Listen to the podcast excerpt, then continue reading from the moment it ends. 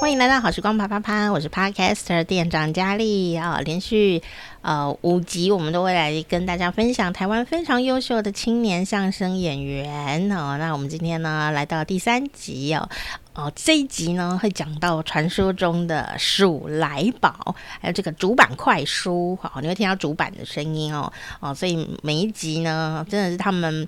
都哈展现出他自己最棒的一个技能哦。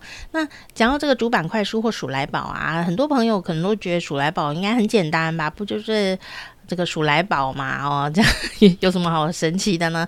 哎，其实数来宝我觉得很难呢，我觉得很难哦，因为它呢有它的呃节奏要掌握，哪怕你不拿乐器，好，节奏乐器你不拿，你就是靠一张嘴。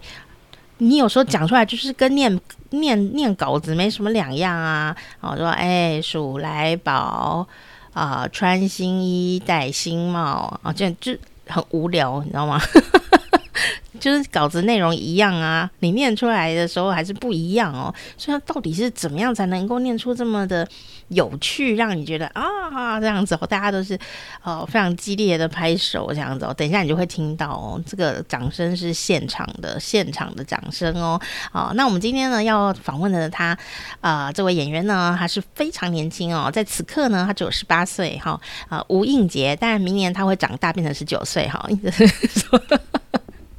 好啦，那我们今天还是要给你猜猜乐哦。那我们呢，又来猜猜看啊。那因为我们等一下会听到主板快快书嘛，我就会听到主板的呃声音啊，会有数来宝啊。那其实这个说唱艺术里面呢，呃，有很多的乐器可以使用哦。那比方说啊、呃，这个主板，主板呢就有分三块板。还有七块板，好，那你都可以上网来查询它到底是长什么样子，然后要怎么使用哦，呃，都要学，好，那到底要怎么学才学得会呢？等一下我也会问他。哦，这个主板快书啊，哦，其实啊，跟鼠来宝是不不太一样的哦，啊不是说拿到乐器一样就是一样，因为鼠来宝呢，它更计较我们所谓的格式，好，跟。这格律哦，因为他呢有他的小秘密哦，等一下在访问里面呢也会呃跟你分享哦。那我们要来让你猜一猜，沙拉鸡，你光听这个都不知道怎么写了哦。那不管怎么样呢，你来猜猜看嘛哦。这个沙拉鸡到底是指这个说唱艺术里面的什么东西呢？哇，好难猜哦，根本没有任何的一点的线索哈、哦。沙拉鸡哈、哦，猜猜看它是这个曲艺里面的什么东西？A 一个段子名，啊、哦，就是像我们前几天有介绍了很多的名字啊，云山雾罩啊，哦，段子的名字。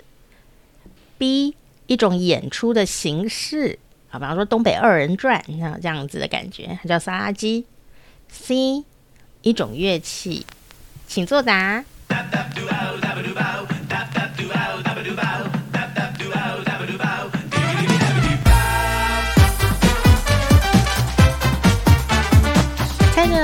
对吗？其实做这个系列我很累耶，为什么呢？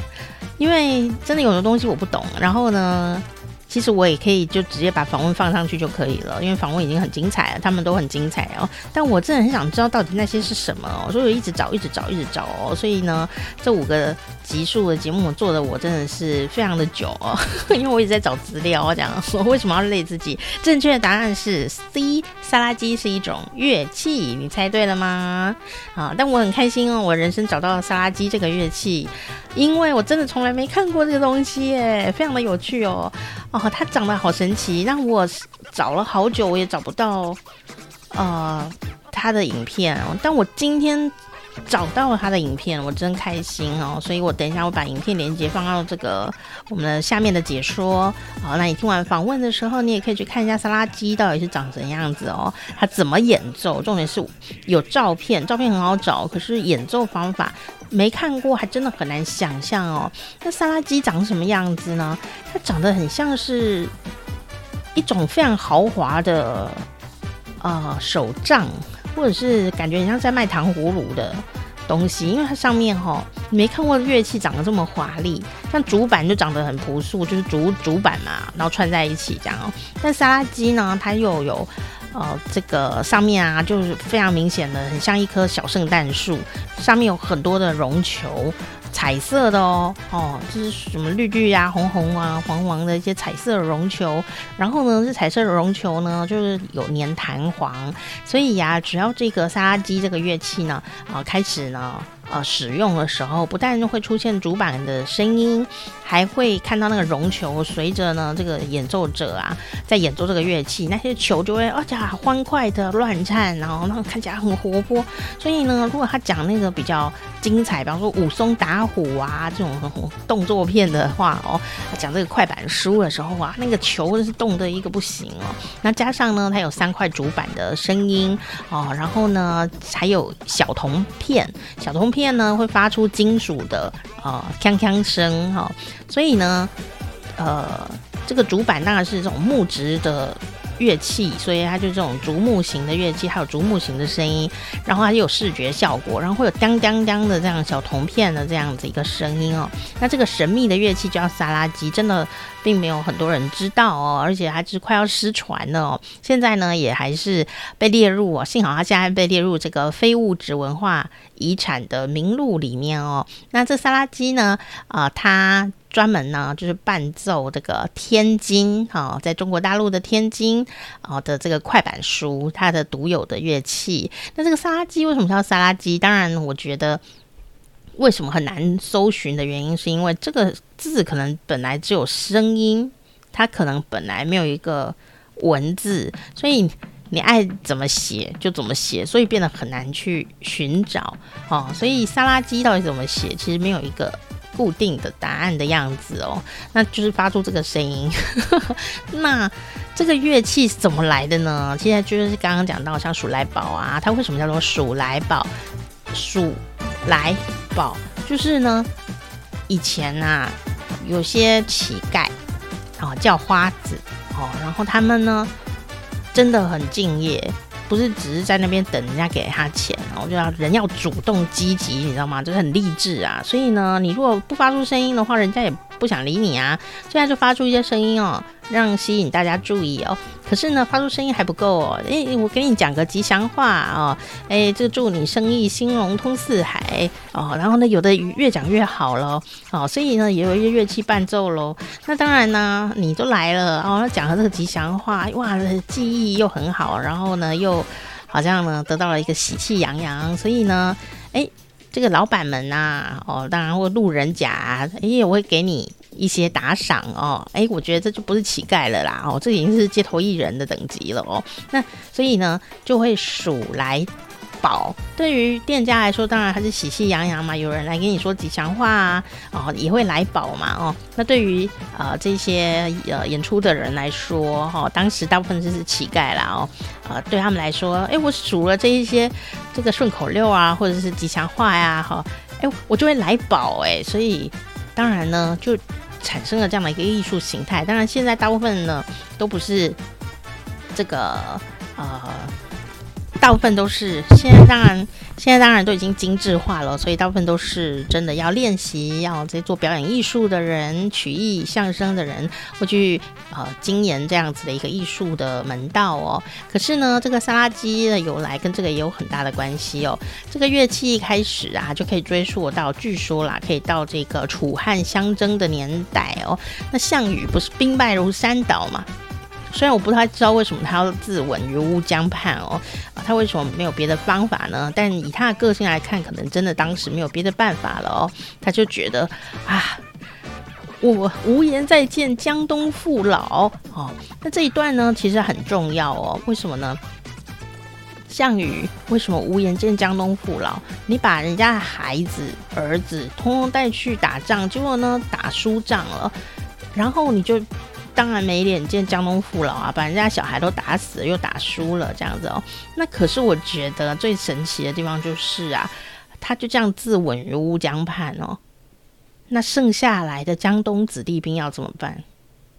虽然绝对不会打赢啦，但是呢，萨拉基对我来说，这个传说故事就是让我去思考：这个老板啊，你公司倒闭的时候，你的员工幸幸存员工该怎么办？你就说我不想活了，这样他，员工还是没有办法回家啊。所以呢，这些被带去打仗的，你知道大陆是多么的大，然后那个时候也没有高铁，什么就要走路哎。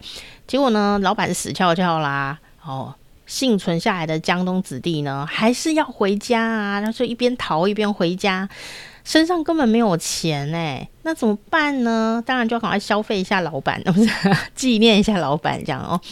他们呢？就要想办法回家。那这个回回家的路啊，是非常非常的遥远，而且非常危险，而且中间可能气候变化又很大，他们什么都没有，所以呢，就要乞讨。乞讨回家，于是呢，他们就一边呢就决定想说，哦，在这个传说里面，就是说为了要纪念项羽啊，还有虞姬哦，就《霸王别姬》的这个爱情故事嘛，哦，所以呢，他们就开始消费他们的老板跟老板娘，顺便要点路费哦，所以他们就呃一边呢从战场要回江东，然后就一边呢就呃讲这个。《霸王别姬》的故事，哦，讲给呃乡亲父老，沿街这样沿路的一边讲一边讲，然后讨点钱，然后来生活。那后来呢，他们也就是一边走一边回来的时候呢，就利用这个。呃，做一些随应该是随手可得的东西，因为他们这里没钱嘛，怎么可能会买乐器？所以就自己组装了这样子一个乐器出来啊，让这个演演说的时候啊，可以更多的父老兄弟姐妹，因为那时候不太有姐妹哦，他们就是可以来看啊，所以华华丽一点的一个乐器。所以呢，他们后来就决定在这个传说里面就说啊。那大家就会看这个乐器真的是长得很特殊哦。那这个乐器要叫什么名字呢？所以他们就决定要叫它沙拉鸡”。沙拉鸡是什么呢？在这个传说里面就说啊，哦，意思其实就是他们用来讲虞姬拉宝剑自杀的故事。倒过来刚好就是沙拉鸡，虞姬拉宝剑自杀。但你不能说这个名字，就听起来就是很不吉利呀，哦，所以呢，他们就决定倒过来念，然后就变成沙拉鸡，哦，有这样的一个名称流传到现在哦，哦，所以它是一个非常非常古老的乐器哦。一百二十年以上哦，一百多年了哦，这这样一个非常古董级的乐器哈，所以我觉得它的名字很特殊，也让我想到呢，如果你是一个老板的话呢，哦，公司倒闭的时候也要想想员工的后路哦。不能只想到自己的成败，然后就哦天啊，我没有办法再回复以前的状态了，我死定了这样子哦啊！如果你心里有想着别人的话，人也会皮一点。这什么结论？人皮一点的话，日子就过得下去。好，不要那么的认真。有时候，好啦，今天呢就要来赶快请我们的吴映洁出场哦，一起来啪啪啪。哎，应杰，你是不是爱笑斯坦里面年纪最小的？啊？哎，对，我是最小的。哦，嗯，十八岁。哦，好年轻哦！天哪，哎，不敢，应该常常会被听到这种呼喊吧？就 是好年轻，哦呃。对，常常。那最近越来越少了啊？为什么？年华老年华老去。你十八岁，年华老去个什么？十六的时候就哎。也 是啦，人总是越来越老。对对对。我也过了一个年纪，就不会有感觉。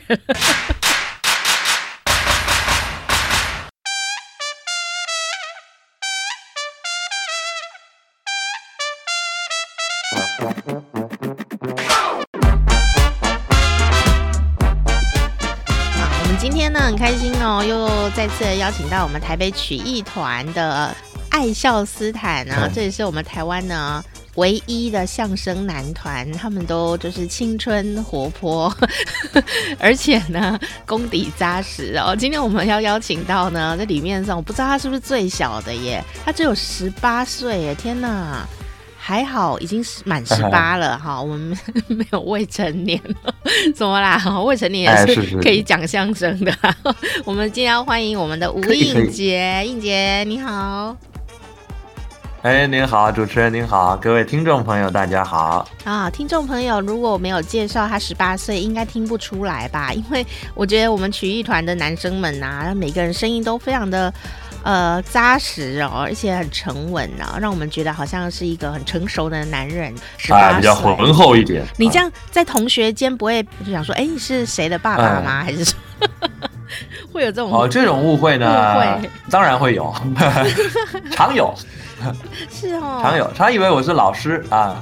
对呀、啊，学校老师也以为我是哪个同事。真的是非常的奇妙。等一下再跟大家来聊聊应杰，他小时候怎么会走进这一个路数上面呢？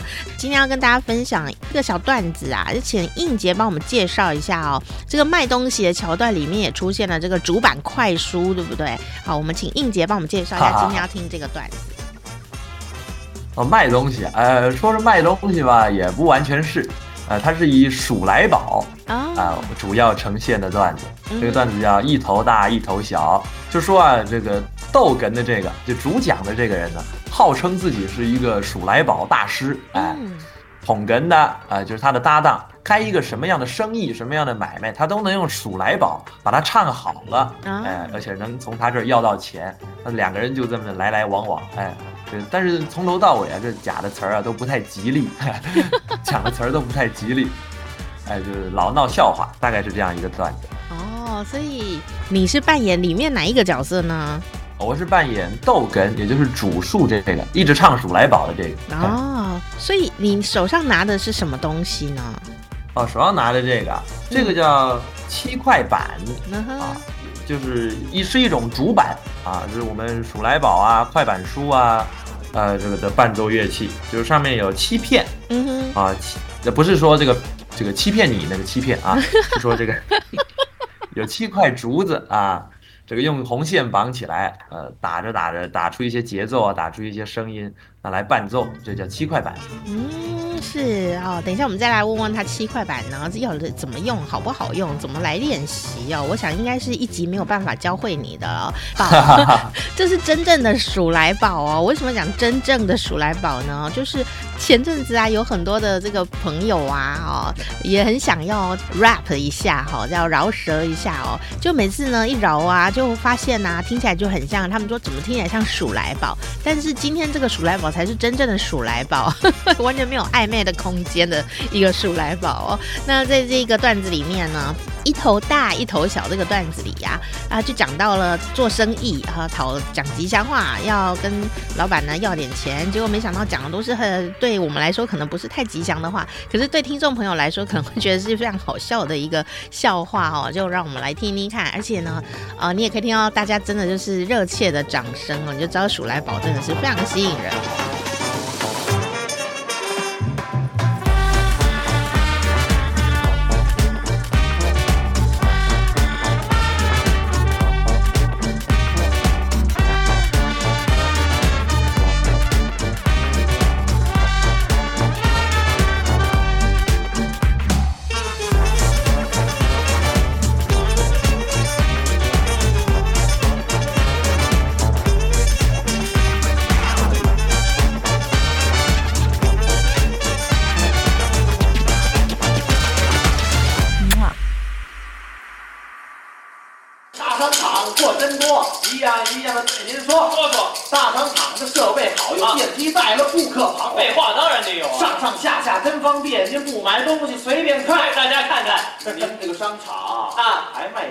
哎，大葱有，一头土里长，一头地上生，一头白，一头青，一头吃来，一头扔，这个一头拾来，一头空。这个老板买卖真稀松，那个一年只卖一颗葱。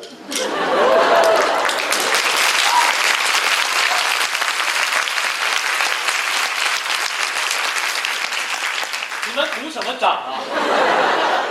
听清楚了没有啊？什么呀？我一年就卖一颗葱啊！哎，我你没憋死我，商场都快穷死了。那你开什么呀？我什么都卖，不卖不赖，真不赖。这个老板还把棺材卖，不卖，什么都卖嘛。不是，我除了棺材什么都卖。叮当叮当，当当当，老板专门卖枪什么？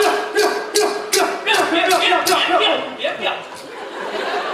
你过动儿啊！你什么都卖，我还倒卖军火呀！你什么？哎呦我呀！别的商场卖什么，我这个商场就卖什么，多没创意啊！有创意卖棺材啊！大商场货真多，我一样一样的对你说，还是没意思。烟酒茶糖和食品，日用百货化妆品，商场大。够规模，专门代卖骨灰盒，骨灰盒真正好，埋在了土里坏不了。闭嘴！又干嘛？你看看你都唱什么东西啊？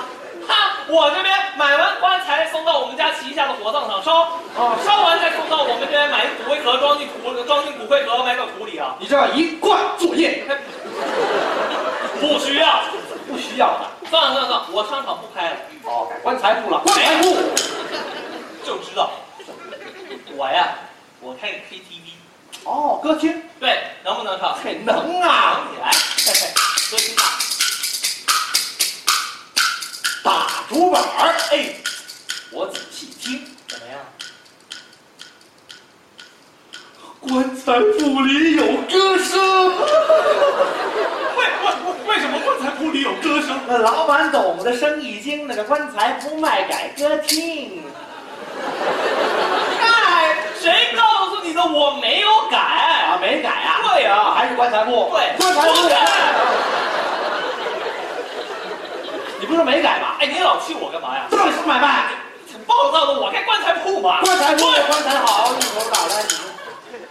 你自己说了，到底怎么回事？你说清楚。我开歌厅，哦，歌厅，钱柜、好乐迪这种啊，你再说的具体一点嘛。已经够具体。打竹板，唱歌厅，KTV 是最流行。日本人来发明，那现在世界都风行。是，听说这个老板现代派。追赶时髦，速度快，盖起了歌厅大建筑，马上拆掉棺材铺。别提棺材铺，进门来细参观，这里面的设备不一般。说说，有咖啡厅、酒吧间，富丽堂皇，真美观。好，彩球灯来回的转，一会儿明，一会儿暗，一会儿浓，一会儿淡，一会儿隐。会儿卸个真假虚实难分辨，情人们偷鸡摸狗最方便。啊不信你就试试看。不不不不是，青年男女到歌厅，那自由自在心轻盈，听着音乐看影像，拿起了麦克自己唱。唱什么？这把泥土，这把泥土，春雷大火野火，扫过杜鹃，花真的叫我过。这把泥土，这把泥土，见证过敌人踏过，你我曾牵手走过。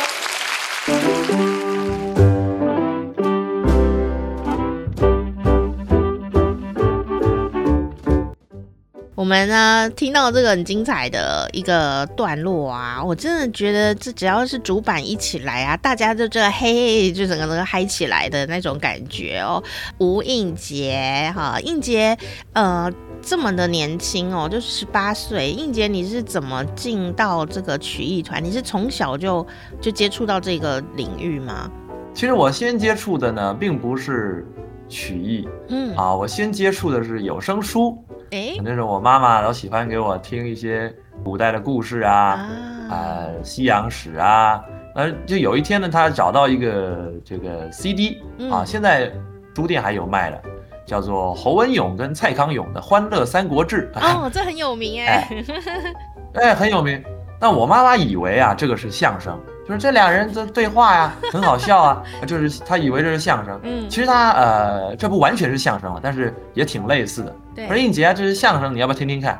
我一听，哎，也觉得蛮有意思的。那时候我才八九岁吧。嗯，哦，这是相声啊，了解。相声是一门搞笑的、说故事的、有趣的艺术。嗯，那后来呢，我又听到了比较类似于我们呃传统的相声了，就是相声瓦舍的表演。对对，对。哦，这相声。表演舞台上的相声是长这样子的，嗯，我觉得还不错。那后来我妈妈发现这台北曲艺团呢有办这个夏令营，说英杰你们要参加呀？我说好啊，那我就参加去了。哎，这么样我就进入台北曲艺团，后来学了三年，这个拜了师啊，然后后来在团里演出，拿工资了啊，一直工作到现在。所以那时候几岁啊？嗯，我刚进入的时候，刚进入夏令营是十岁，拜师是十二岁啊。哇，那很小哎、欸，妈妈怎么会让你去做这件事情呢？不会想说，哎，该国中了，应该好好读书啊什么的。其实我爸妈都是老师，都是国中老师。嗯，啊、呃，我爸爸是教资优的，我妈妈是教资源的，特教这这些对特教都在特教服务。嗯、那因为我这个人呢，本身就特别的特殊啊，这个。有些能力上的缺陷啊，就比方反应特别慢呐、啊，逻辑不太好啊，不太聪明啊等等。那我妈妈就想说，他将来就让他读读书，就尽量念吧，啊，念不来也就看他还能做点其他其他什么事儿。嗯，但是因为他们都是讲话为生的嘛，就是教课，是，所以我呢。在这种熏陶之下，我的语言也比较标准，嗯，因为他们说的都是标准国语。我后来喜欢上这个说唱艺术之后呢，呃，一直到了十二岁吧，嗯，有一天有一个相声演员叫李丁，啊。啊，呃，还蛮有名的，他的相声是以活泼为主的，来到台湾，那他看到我说说书，那时候我说了一段书叫《杨志卖刀》，啊，是我师爷的一个作品，是，那我一说呢，他一看，哎。这表现的不错啊，他觉得特别像田先生，就像我师爷，是。说起来特别像我师爷。啊，这是做这行的料啊，就一直跟我妈妈就说，哎，他这表现特别好，哎，我妈觉得，哎，这时候才感觉到说，哦，原来是我在这方面还是有一点表现。所以后来我师傅邀请说，哎，应杰要想收徒，哎，这个有没有这个意愿想要跟我结这个师徒之缘呢？那我我也愿意，我妈妈也觉得啊也行啊，嗯，我大概就挺适合这个行业的，嗯哼，哎，很奇妙。因为我爸观念呢，就是说呢，吴英杰，我告诉你啊，你呢应该天生就是来这搞笑的，哎，因为我以前是这个大龅大龅牙啊，还没做牙齿矫正之前，大龅牙，脑袋特别大，啊，那走路也特别不稳，嗯，动作特别的这个特别不灵活，你要天生站上台就搞笑，哎，你要是生在古代。你肯定就是那种滑稽演员，就是现代把你整帅了啊！要不然你天生就是干这行的，所以就让我投入这个行业了。真的，这实在太奇妙了，好好好神奇的一个缘分哦。可是刚刚听众朋友听你讲的那一段鼠来宝啊，应该就是觉得说你应该就是口齿伶俐、反应灵活，然后手这个手指头也是蛮利落的。他竟然说他其实反应不是太快这件事情，让让我很惊讶。就是熟能生巧，熟能生巧。哇，你真的好励志，哦！因为说，哎，是蛮励志的。要说起这个相声啊，应该是我练习的时间不算长。因为在我进入曲艺团之后呢，嗯、我十岁到现在八年了嘛，我现在十八岁，是，呃，有五年呢，就是十岁到十五岁，我的表演有十分之九都是以快板为主，嗯，没有说相声，没有这种两个人搭配的，就一个人站在台上，是、嗯，一个人在那儿打着主板说故事，有五年都是这样，所以我在这方面的熏陶啊练习当然也就比较多，但是对于相声就是我这这三年才比较频繁的说。啊，所以也算是熟能生巧了，所以我这主板打的比较好。哎，可是打主板真的不容易耶，因为前几天我已经炫耀过，我以前也跟曲艺团学过主板，然后呢，前前两集的时候有炫耀过这件事，然后我就买了三块板回家练，练了很很认真的练呢，还有那个他有一个那个要讲的内容的词嘛，然后练啊练啊练，然后练到最后它就变成一个纪念品嘛，哦，因为我真的练不起来，我手太小，觉得好难夹哦。然后七块板看起来就是一拿出来就是非常了不起哦，它真的就是七块板子粘在那里，那其实蛮重的吧，对不对？呃，其实也还好吧。您看这三块板呢，也就这么拿起来也就半公斤重。这七块板，嗯，也就半公斤重，也也不算太重。不过这个也都是熟能生巧了。您那个主板啊，您说您夹不太起来，对呀，那也可能是您的板太大了。哦，给你给您一个小板，哎，您可能就掌握的比较好。儿童版就对，对，儿童板，你女生手都比较小嘛。对，哎对，那这个。呃，像我们团里有很多案例，太多案例了，就是天生这个双手协调不太好，嗯嗯，打主板比较不厉害。老实说吧，他们练个长时间了，一年两年，也都打起来，哎，都是靠时间累积。那我可以说是占了先机啊。为什么这么说呢？因为我学钢琴，哎，我这。我双手协调，我从小就练，我从三岁就开始弹钢琴了，哎，所以我这拿起了主板得心应手，两只手那不会互相影响的嘛。是，哎呀，天哪，学钢琴的孩子真的是每一个手指都有一个脑袋，所以打主板好像刚好跟他，而且还是有音乐的这个元素在里面嘛，对不对？哎，对，对音高啊比较敏感一点。嗯。但我比较好奇一点哦，就是数来宝啊，哈，呃，这件事情可能大家都会觉得，哎，数来宝，哦，这个就是好像很容易就来一段这样子哦，每个人都有这样子一个小回忆哦。可是其实我觉得数来宝还还有像绕口令啊这些的，其实我觉得它的那个语言的节奏其实。呃，就像首歌一样，哎，它它其实不是一个平板的把字念出来而已哦。你觉得数来宝啊，它的重点是什么？哦，对，没错，就是刚才说到唱歌跟念，哎，这个观念呢，在我们曲艺里面有一个蛮有趣的，嗯，就是我们不说是说数来宝，我们都说唱数来宝啊，哎，数来宝，我们觉得它是有音乐性，用唱的。像我们说话有音高，但是音高会变化。比方说，我叫吴印杰，这是低音的。嗯，我叫吴印杰，这是高音的。是，我叫吴印杰，这更低了。是。那在一句话里面呢，它不一定都在同一个音高上面，也会有变化。比方说刚才这个段子里面有的，啊、呃，打竹板儿迈大步，这个老板开了个棺材铺。您看这一句话里面就。多少的变化了？哎，这高中低音的变化，所以我们都说它是唱数来宝。哎，那这个，呃，说起来呢，它的难度啊，呃，也都是熟能生巧。但是在词汇上面呢，是在编词儿上面，嗯，可以说是有学问。嗯，但大家可能觉得它不是押韵就行了吗？哎，这数来宝还有特别讲究。哎呦，它是两句两句一组，就是第一句和第二句得要同韵同调。您可能听不太明白，对，什么叫同韵呢？嗯，哎，同韵就是押同一个韵，押韵啊，那得押韵，这两句得押同一个韵。嗯，那同调呢，就是说他们的声调得是一样的。什么意思啊？第一句是一声，第二句也得是一声。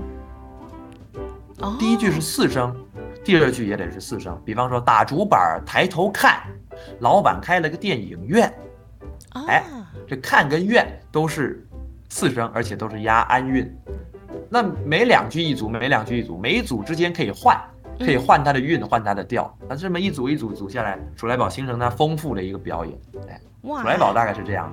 学问很多哎、欸，这个编词这件事情，这是光是编词这件事情，就是很有韵味的一件事情。要要要，呃，逗趣，要有联想力，要有画面感，然后呢，音声音听起来就还是要符合刚刚的这个原则，才会有这样子的一个百转千回的感觉在耳朵里面哦。哎，没错，没没错，没错。我发现啊，这个应杰有一个这个常讲的话，就是熟能生巧。好奇哦，哈，这这个熟能生巧这件事情，有没有什么东西是你一直觉得很难熟起来的？你或者是你你要熟它的时候花了蛮多时间的？去克服？呃，当然有，当然有。哦，嗯，我天，呃，刚才讲了，我这个人天生有一些特殊的地方，嗯，啊、呃，比较能力比较弱的地方。像我幼稚园的时候，嗯，做了能力的测验，是啊、呃，大部分都是啊、呃，平均在标准，大平均在大家的标准，而且也可能啊、呃，高于大家的标准的。嗯，但是其中有一项能力特别弱，就是我的感知情绪的能力。诶哎，我对于人的情绪不敏感，别人就变脸了，别人开心了，别人生气了，我是感觉都不呃感觉不太到，嗯，甚至啊，这个这个我这个能力可能低于其他人两个标准差，哎，标准低还蛮多的，嗯，所以对于这对于一个演员或是一个表演者来说是非常要命的事儿，是啊，是啊，那这个。表演得靠情绪串起来嘛。是啊。那我对于情绪没什么观察的，我自己的这情绪表现当然也不丰富或是不连贯。嗯。那这练了，我从小时候就开始训练，我妈妈就开始训练我啊，哎，就是让我有更多的刺激啊，然后进入曲艺团之后多看这个戏剧作品，多看相声作品，了解一下。那这个熟熟熟熟了这么十八年了，哎。能力还是差一点，但是有进步。那老师说他是有进步的，这是其中一个。那第二个呢，是我的速度，呃，大家在国中可能都有做个性向测验，对，也是各能力的这个测验，对，其中有一个叫处理速度啊，是，就是说接收到一件事情啊，你去整合它、处理它的这个速率。嗯，我呢这个能力啊，在这个评鉴里标准里面是 PR 五啊，就是说一百个人里面呢，我赢过五个人，那就算不错了。哦，动作特别慢。哎，我从小功课没有写完过，哎，倒也不是不认真写，我玩乐的时间不算多，哎，我也不打电动啊，也不常看书啊，也看电视，我妈妈也限制说只有周末才能看，是，哎，但是我写的就特别慢，哎，就从小就这样，所以我就背起段子呀，老实讲，我背的算慢的，在我师兄当中，呃，我我背的算是慢的。经过长久的练习，也快速一点。可是你没有放弃这件事，因为很多人呐、啊，我想这个这个不是只有应杰哦，因为很多人在呃某些面向上面，可能你不是速度，你可能是别的这样，它可能 CPU 比较旧一点的感觉，可能还没有到八核心这样子哦。但是呢，每一个人一定都有自己就是比较不能呃掌握的那一个区块，我相信是是是。大家都有这种心情的，可是通常我们碰到比较不那么熟练的一些事情的时候啊，我们很容易就放弃了。可是你却在这边算是在挑战某些事情耶，我觉得，因为在表演艺术上要能够观察观众的反应和脸色。然后还要观察对面的那个演员跟你对手的演员的呃，就是整个状态哦，都要去观察。那是一个我我觉得对我来说，因为我就是属于那一种比较会观察的人，都要花很多的精神在这个感知上面哦。那可是应杰，你怎么去呃去去去坚持这个事情啊？你在里面得到了什么甜头，让你要一直坚持这个事？因为别人可能背稿子背什么都比你快啊。然后别人掌握度都比你迅速的时候，哎、嗯，是什么让你还是一直待在这个领域里面去努力？呃，可以说是第一个是人啊，就是我身边的家人啊、嗯、朋友啊，还有前辈啊、我师兄啊、我师傅啊，各位老师都很呃很关心我啊，嗯、也一直不断的鼓励我。我在这个团体里面以鼓励为主，就接受到责骂呀、着急呀很少，哎、呃，非常少。啊、呃，那这个像我们每我们每次下台啊，我们的老师也是各各个老师啊，不止我们的师傅啊，还有这个呃其他表演老师，谢小玲老师、林明老师，我们团里的老师太多了，也都跟我们都说，哎，刚才这个地方啊，我建议你，他他他都不是说你应该怎样，而是我建议你呀、啊，这次怎么样怎么样表演。啊，可能会更好，都是都是用建议的方式。有些团体他们可能就是打呀骂呀，哎、呃，你就该怎么样啊？那可能是嗯、呃，过去学艺时期，哎、呃，这可能是像这样。但我呢，很少接受这样的教育，都是正面鼓励居多。是。那再加上可能我有些地方是真的有天分嘛，嗯，像我这打竹板占了先机啊。对呀、啊，说这个是啊。哎，这个背词儿呢，他当然有些人背得慢，但是给他时间久了，他也能背下来。嗯，那这个。学生时期能能有多少演出机会啊？一个学期或呃两个月背个段子也不算难，或许别人两个礼拜背好，我背一个月，但是我我还能也能把它背起来。那加上我这节奏特别好，别人是背得下来，唱不出来，对，因为他们这个他们这节奏受到局限了。但是我节奏特别好啊，所以我背下来我就能唱出来。所以我在快板上面的表现，就是数来宝上面的表现，可以说相当之突出。所以我前五年都在唱板嘛。哎，所以这这方面是一个甜头，一个是鼓别人鼓励我，一个是哎，我在这方面确实表现不错。嗯，的确是。嗯、对，的确是。那我家人也给我很多的鼓励啊。像相声表演呢，我这个有一段时间是比较挫折，属于撞墙期啊。哎，就老是这个哎接收不到情绪，老是这个节奏不太对，老是这表演上有什么缺陷，表演者都知道，下台之后就很懊恼。嗯，哎，每天就可能很忧郁，就就坐在那儿啊。嗯躺在那儿检讨，哎，那这时候我爸妈也就不吵我啊，就让我在那儿在那儿想啊，对，也对，继续躺在那儿，也没说那个还睡觉啊，起来了，或者说这个还坐在那儿干嘛，发呆干嘛呀？好好吃饭了，过生活了，对，也没有，就让我做我爱做的事，所以这方面是对我鼓励蛮大的，让我继续下去。啊，你有很幸福的人际关系耶，我只能这样说，嗯、真的好幸福。因为爸爸妈妈，爸爸妈妈看我们心情不好，然后给我们一个安静的空间发发呆啊，当一片叶子挂在那里啊，这件事情就是非常大的一件，我觉得我觉得可以说是恩惠。哎，没错，给我一个安静的时间，让我好好沉淀一下，然后沉淀一下今天的心情，这样我觉得这是很了不起的。有个伟大的爸爸妈妈，然后有很棒的老师，还有很棒的同学啊，一起师兄弟一起努力呀，这实在是太美妙了哦。从幸福的，对，真的很幸福耶。而且不得不说啊，当这个应节的那个节奏一响起的时候，那观众都是掌声如雷，这件事情是没有办法压抑。我想那个掌声也是给你一个很大的鼓励，对不对？哎，没错没错，在台上享受掌声是非常开心的事儿。嗯，我从小虽然说能力弱，但是我还蛮喜欢展现。嗯，哎，那有有时候就蛮喜欢炫的，虽然有时候也不是什么特别有趣的表演，有时候是什么有做个很傻的事情啊，是穿个吊嘎模仿李小龙，国小，一整天就穿着那个吊嘎，背后背着双节棍，哎。老师觉得这这小孩疯了吧？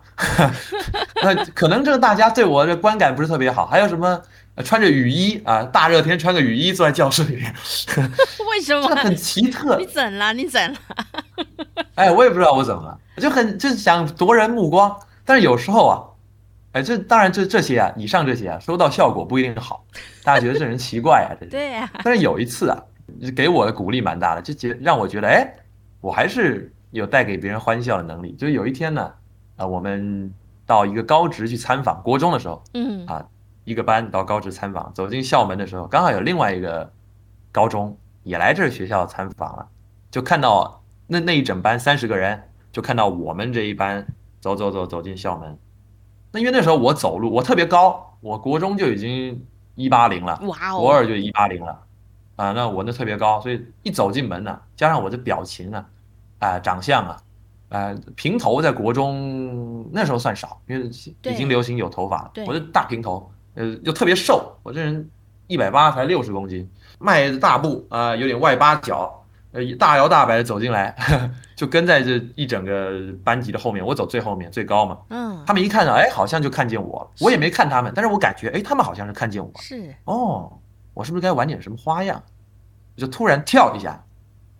那个那一整个班呢，哄堂大笑，哎呀，就证明了他们在看我，哎，我有这吸引力，哎，而且我还逗笑他们，给他们带来欢乐，哎，挺好的，哎，特别享受掌声跟笑声。哎，我发现你感知能力变高了，大家在看，哎，这时候已经变高了，对，真的很有趣耶，哦，不一定哦，有的人高啊，像我同学啊，他就长得高，人家看他他就觉得很害羞，他不想被人看，但又长得很高。嗯哦，但是事实上，这个从应杰身上你会看到一件事情，是说，你你觉得那是一个缺点吗？它有可能就是一个魅力的优点的来源，只是你要去把它擦干净，然后让它发亮。但有的人，我们看他可能是个优点哦，他自己也不见得觉得那是优点呢。所以，所以真的就是。真的就是像你说的熟能生巧，有时候真的是好好的来来挖掘某些部分啊，它就会变成一个很大的特色。而而且我们常常看人家讲相声啊，有时候真的长相就是迎迎面呢，他一站上去我们就想笑。嗯，没错，长得特别高啦，或者是特别圆呐，特别矮啊，特别方啊，这些其实都是一个天生的优势在这个上面。对，就相声相声嘛，嗯，它除了声还有相，是啊，相就是看见的东西，哎，那长长得滑稽，那就先先逗人笑了。对呀，但是长得滑稽不是长得猥亵，那是不一样的。哎，那那是不一样。人家看了也是心情好的那一种的，对，真的是哦，非常的棒哦。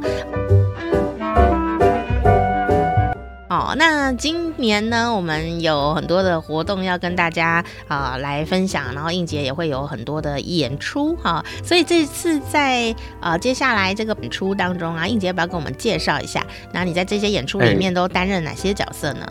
来为大家介绍一下爱笑斯坦最强相声男团的这个作品。爱笑斯坦有三套作品，一号、二号、三号。那一号作品叫做《时空相对论》，在八月二十，台南啊，叫做这个台南文化中心原声剧场。八月二十，星期六，在这个晚上七点半，在台南原声剧场开演《时空相对论》。什么叫好爱笑？你说我讲相声秀呢，就是即兴的相声啊，在台上呢，嗯，任抽一个段子，演员就得演；哇，抽一个时事的关键字，演员就得演，就即兴的很大的挑战，欢迎来搞死我们啊！这好汉笑，你说我讲相声秀，在七月二十三台南剧场，台南的朴配白鹿剧场，还有九月十七高雄奥尔响空间，十月二十三台北孤岭街小剧场，十一月十二台中玩具岛小剧场都会上演啊，欢迎大家来欣赏。再来就是我们九月十一号啊，在台北的西门红楼，是我们爱笑斯坦最新的原创作品《科技少年奇妙物语》，一整场的相声演出都是我们自己改编。或是原创的相声剧本，嗯啊，都是和时事啊、科技啊有关系的，欢迎大家来欣赏。现在还有票啊。那至于详细的资讯呢，因为我刚才说的呢，就就零散，大家可能也听得不是很清，但是可以到我们爱笑斯坦最强相声男团的 FB 粉丝专业或者 IG 的账号，就可以看到详细资讯。嗯，是，谢谢应杰啊。哎，我觉得今天访问应杰，我觉得有一点感动哎，我觉得他给大家很多希望。嗯，而且我发现一件事哎，我觉得你呀、啊，嗯、虽然现在年纪还是蛮轻的，但我觉得你是一个当老师的天才。当老师啊？对啊，为什么这么说呢？我我觉得哦，有时候当老师，当我们当老师的人，一定都是某种程度上是有一点优秀哦，那也也对自己自律甚严哈、哦，有一个呃水准之上才能当老师哦。但我渐渐发现一件事哦，就是说能够把老师当得好这件事呢，有可能是这个人他本身呐、啊、对这个事情本来不擅长，可是努力过，然后呢，啊、他就会看到很多的。细节哦，像我们反应快的人都不知道人家为什么反应慢啊。但是呢，你要我教他的时候，我可能会火气很大，然后说：“你怎么会不会啊？我怎么想都想不透，你怎么不会呢？”但我觉得应杰是有有可能是一个非常好的老师哎，在未来的慢慢的长路上面，光是刚刚啊。他就可以告诉我说，其实有可能是板子太大，你换一块板，也许就可以做的比较好一点。我就觉得，哎呀，天啊，好像一盏明灯指引着我。哈哈哈哈哈！不敢不敢，就经经验比较多一点。哎，这是是蛮蛮蛮有趣的，就是经历过这些练习呀，嗯、或是经历过这些错误，嗯，之后，嗯、哎。他反而还比较容易指导学生，因为不是每个学生都这么天才，对呀，都会遇到困难，真的。如果没有遇到没有遇到过困难，那就教不了。对，真的是这样。所以我真的听听完了你今天跟我们聊天之后，我觉得啊，你可能真的就是未来一个，也许是一个非常好的大师级的人物，可以来啊传承很多人。希望我继续传承下去。对呀，真的，谢谢您，谢谢您，很需要，很需要哈。谢谢映洁来到我们节目当中，也祝福你们的票房满满哈。我们接下来要介绍的就是吴思伟这个啊、呃，我们的这个男团的相声演员啊，所以呃，你觉得他是一个怎么样的人呢？在你的心里面？哦，在我的心里面呢，呃，我觉得我用一段数来宝来表达我对他的感觉好了。好，吴思伟啊，对我想想看能不能给他编个词儿。他叫吴思伟，两条大象腿。这个 啊、呃，表演放光辉啊，看他演出不后悔。哎，你真认真。他叫吴伟，两条大象腿，台上表演放光辉，看他演出不后悔。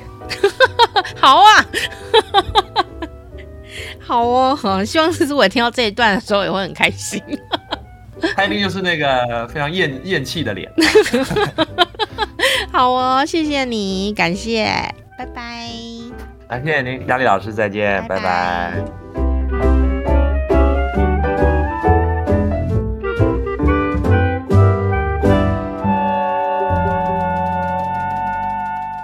这个我觉得这一集真的是非常动人的一集啊！当然每一集都很动人，不然我为什么要花那么多力气把它放上来呢？哈啊，那啊、其实啊，如果听众朋友啊，呃，想要练习说话这件事哦，不是说你要当一个艺人或者是当一个相声演员哦。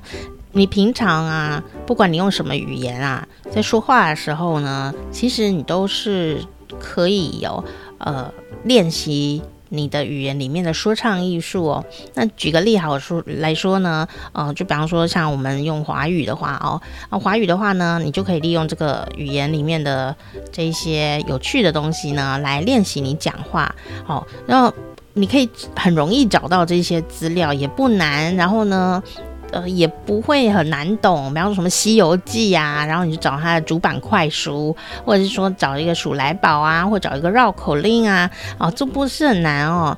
但问题是啊，你不要想说一开始就要讲哒哒哒哒哒，那就说不可能啊，放弃吧。但你要做的事情是什么呢？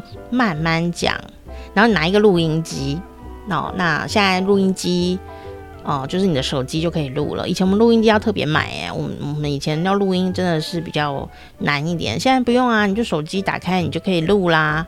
那你就开始哒哒哒哒哒哒哦，当然你不用哒哒哒啦，哈，你就直接念这样子哦。那你就可以录下来，看看我们讲话是长什么样子。那因为啊、你会想说，可是我平常不会讲什么。红凤凰、黄凤凰、粉红凤凰 这些东西绕口令啊，或者说讲一个鼠来宝，平常讲话没有要讲这些。对啊，我知道啊，但是啊、我们就利用这个你录下来的这个这个这个声音啊，好，那它又很短，就练习讲话有个诀窍，就是不要长。哦，不要想说老师说我今天要开始练习讲话了哈，就练习你平常讲话什么要做简报啊什么东西的哦。好，那有些朋友就会很努力哦，一开始就说那我来练一小时，不要，你就练一个数来宝，练一个绕口令。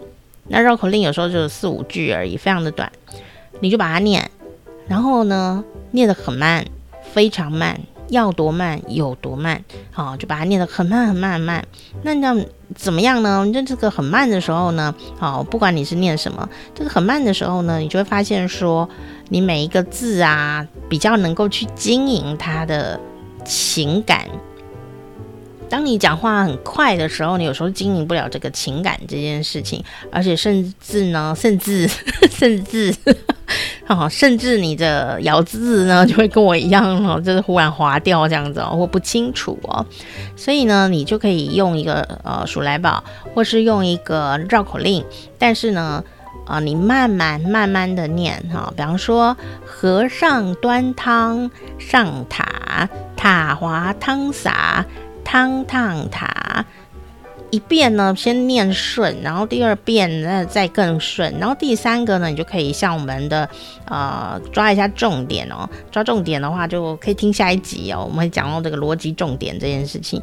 那抓到重点以后呢，你就可以开始呃帮你这一个句子做。它的剧情分析，就是每一个句子有它的剧情分析哦。那你可以做它的剧情分析，好，然后呢，他说和尚端汤上塔，好，那我已经知道了嘛。有一个和尚要端汤上塔，那你抓一个重点，这个这句里的重点是什么？好，就说有个和尚，那我重点到底是什么？你抓一个重点，你说我重点是。有一个和尚，好，那重点就是你就强调一下你的和尚哦，你就和尚端汤上塔，好。那如果说我不要强调和尚是一个重点的话，那就他端汤，汤汤才是重点，他不是端饭，端汤哦，因为等一下汤要打翻嘛，对不对哦？就是我觉得汤才是重点哦。好，那所以你就可以讲和尚端汤上塔，好，就可以强调他。哦，因为等下汤就要打翻了，所以我觉得汤才是重点哦。那当然，你也可以说，我觉得塔才是重点啊，或者说你说我觉得上才是重点哦。它不是下塔，它是上塔哦。诶，每一个人的重点不一样，所以会让这个句子哦产生的剧情结构是完全不一样的，画面感是不一样的。所以呢，你可以抓你的这句话的逻辑的重点到底是什么。好，那如果你你要强调的是上而不是下，那你就可以说和尚端汤上塔，好，或者是呢和尚端汤上塔，好，你就发现说这句话你会有一个要强调的重点。那其实呢，你只是讲一句话而已，那个意境啊，其实每我刚刚用示范了很多次嘛，哦，那每一句的意境啊，其实不一样的。那对你来说，对讲的人来说，可能没什么差别哦。可是对听了的人来说，是完全不一样的意思。好。所以呢，你就可以来用这一些很精要的东西啊、已经帮你整理好了这些作品哦，来练习。那练了以后呢，慢慢慢慢的练。那你也可以，如果你刚好可以找到 YouTube 上有类似的啊、这样的一个很精彩，比方说应杰啊，或者其他这个爱笑斯坦的这个团员啊，或各种的相声老师啊，他们呢怎么演绎这个片段？同样的片段，同样的数来宝，比方说最近常出现的在节目里的词，就是那个满汉全席报菜名哦，那到底是啊、要怎么样哦念呢？那你也可以哦，就找那 YouTube 出来看哦，那看看人家是怎么来呈现。那你看完以后就会就又放弃了，就说我又做不到这样。我不是要让你做到，那个是他们练了不知道是几十年才练成这样子哦。我们是要看啊，他怎么来用这个。跟你一模一样的这个呃文字内容哦，它的速度在哪里？它切换的节奏在哪边？比方说，呃，和尚端汤上塔，塔滑汤洒，汤烫塔，好，因为节奏是不一样的啊。那为什么它是这样子？哦，它为什么会有快慢？哦，同一句里面为什么还有停顿？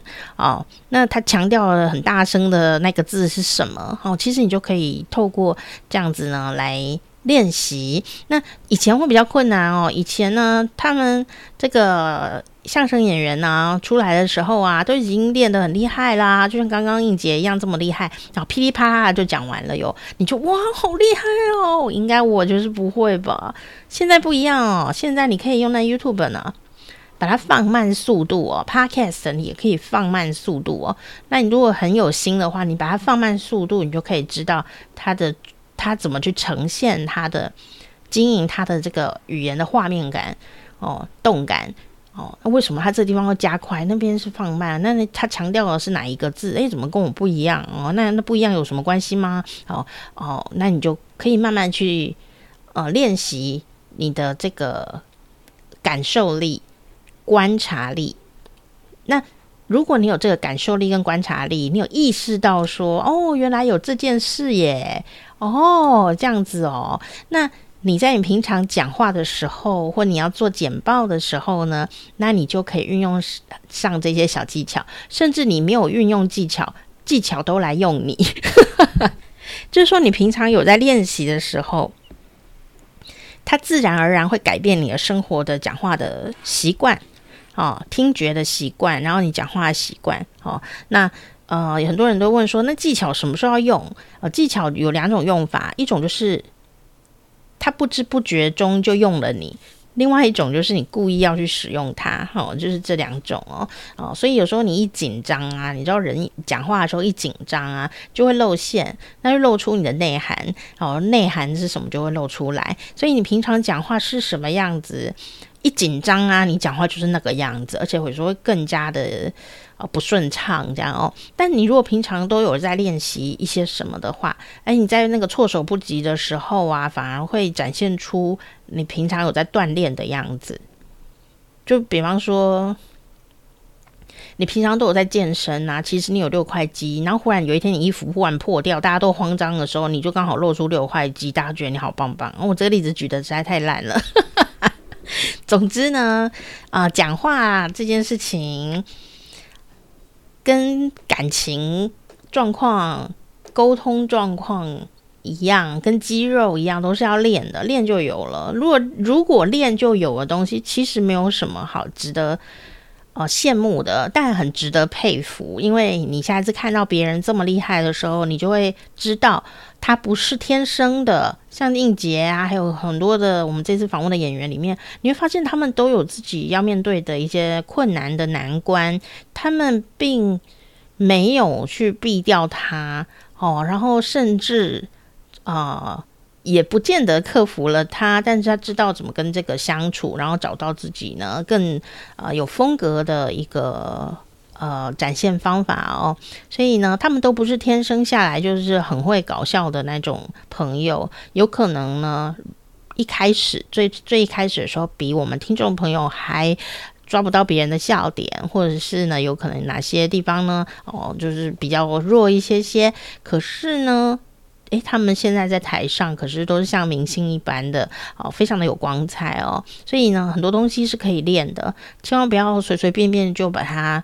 归类在那个人就是天生丽质啊，那个人就是有天分啊，那个人就是怎么样这样子哦哦，当然也是有天生丽质，也是有天分的差别啦，但影响没有那么大啊，影响只有在你最后最后已经到了 top 级的时候，或许真的有一个影响力很大，但是在入门的时候，其实每个人都是零开始的哦，所以千万不要啊。呃放弃自己，然后听完节目以后，最后念两句鼠来宝，然后就说：“我真的不太会讲话，我还是放弃好了。”在这个远距时代，哈，大家都戴着口罩，然后呢，网络又很方便的这个状态下，我可以预计哦，以后会讲话的人，钱赚的真的会比较多。你说我有赚钱赚很多吗？我没有啊，因为我不是未来时代也还没到啊。但是我可以预计，当大家都不会这个技能的时候呢，你很容易就出众，不是出事哦，是出众，就是人家一讲话呢，就是闪耀到发光这样子啊。哇，讲话真的好有，大家都好想要继续听。当那大家想要继续听的话，他讲的话才有效啊。那如果大家你一开口大家都听不懂，或大家都不想听你讲话。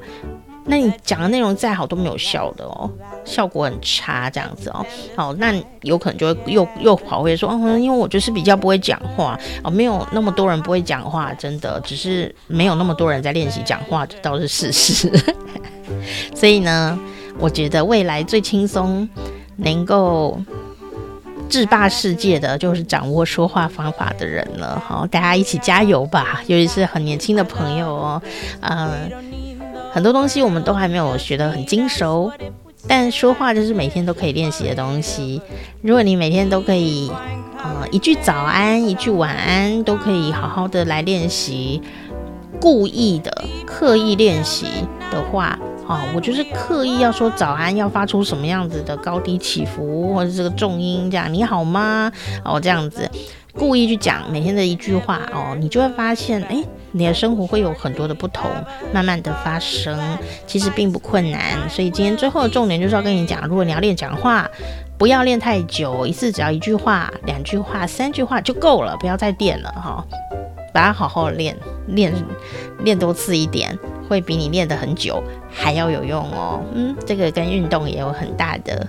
关联性呢？哈，关于爱笑斯坦的相声演员访问，我们还有两集哦，欢迎你继续来收听，也别忘了订阅我们的好时光啪啪啪，才不会错过我们其他的内容哦。拜拜，下次见。